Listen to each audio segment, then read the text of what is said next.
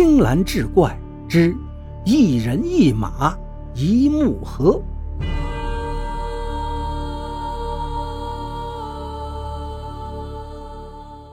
话说清乾隆十二年春，在关外大漠的丝绸之路上，新建起了一家名作“仙客来”的客栈。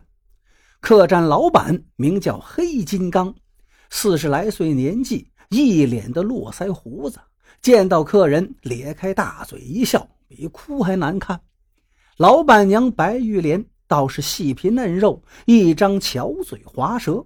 另外，店里还有三个伙计，都不大爱说话，只知道闷头干活。这天傍晚，客栈里来了一个白净的年轻人，怀里抱着一个半人高的大木盒子。白玉莲忙迎上前去道：“客官。”是一个人吗？年轻人轻轻一笑，道：“对，一人一马一个木盒子，走遍大漠不愁吃喝。”白玉莲道：“客官这是在说笑吧？这大漠可不比关内，遮天蔽日的沙尘暴不说，一连数日找不到水源，再加上沙匪流寇横行，别说是一个人行走大漠，就是驼队马帮。”也是要处处小心谨慎的。年轻人并不接他的话茬儿说道：“老板娘，你只需给我喂好马，准备好上等的客房和酒肉就是。”安顿好了年轻人，白玉莲来到黑金刚的房内，低声道：“店里来了客人了，一人一马一木盒，也没见带什么防身的武器。”黑金刚冷笑道。这个家伙胆子倒是不小，正好厨房里没肉了，晚上连人带马一起做了他。原来这一黑一白夫妇俩，加上手下的三个伙计，就是一伙杀人越货的杀匪。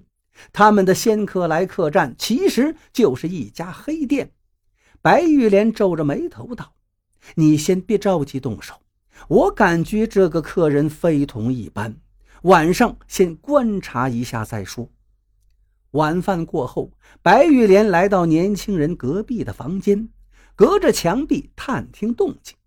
过了一会儿，年轻人像是在自言自语：“又没银子用了，今晚还得种些银子出来。”白玉莲一听银子就心痒难耐，她忙打开墙上一个隐蔽的小孔偷窥，昏黄的油灯下。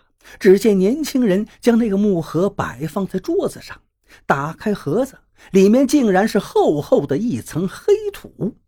年轻人从怀中掏出一个银元宝，将银元宝像种子一样埋进黑土中，又拿起桌子上的茶碗喝了一大口茶水，然后把茶水喷到黑土上。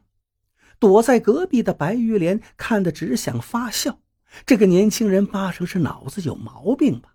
这世上有种瓜种豆的，还从来没有听说过有种银子的。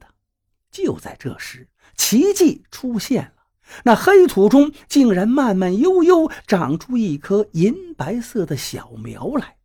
也就一小会儿的功夫，银白色的小苗便枝叶茂盛，竟长成了一棵小树。紧接着，更神奇的事情出现了。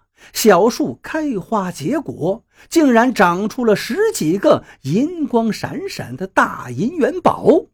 白玉莲都看傻了，忙用手堵住了自己张大的嘴巴。他急急忙忙回到自己房间，见黑金刚正跟三个手下商量如何做掉那个年轻人。白玉莲结结巴巴把刚才发生的事情讲给众人听。黑金刚瞪着眼睛说：“你不会是看上那个小白脸了吧？如果真是这样，那更得杀了他，抢了他的木盒。咱们以后也天天种银元宝玩，这可比当杀匪轻松多了。”黑金刚根本就不相信白玉莲的话。恰好今天客栈中只住了年轻人一个客人，杀了他后埋在沙漠里，挖个坑埋掉，神不知鬼不觉。想到这儿，他不顾白玉莲的阻拦，带着三个手下拎了砍刀，便冲向年轻人的房间。也就是半袋烟的功夫，黑金刚便又回到了自己房中，把十几个银光闪闪的大银元宝放在桌上，咧开大嘴笑道：“哎呀，真想不到，这个小白脸还真的是个有钱人。”白玉莲看着桌子上的银元宝，头上直冒冷汗呢。这十几个银元宝就是他适才亲眼所见，年轻人从银色的树枝上摘下来的。白玉莲忙问：“他人呢？”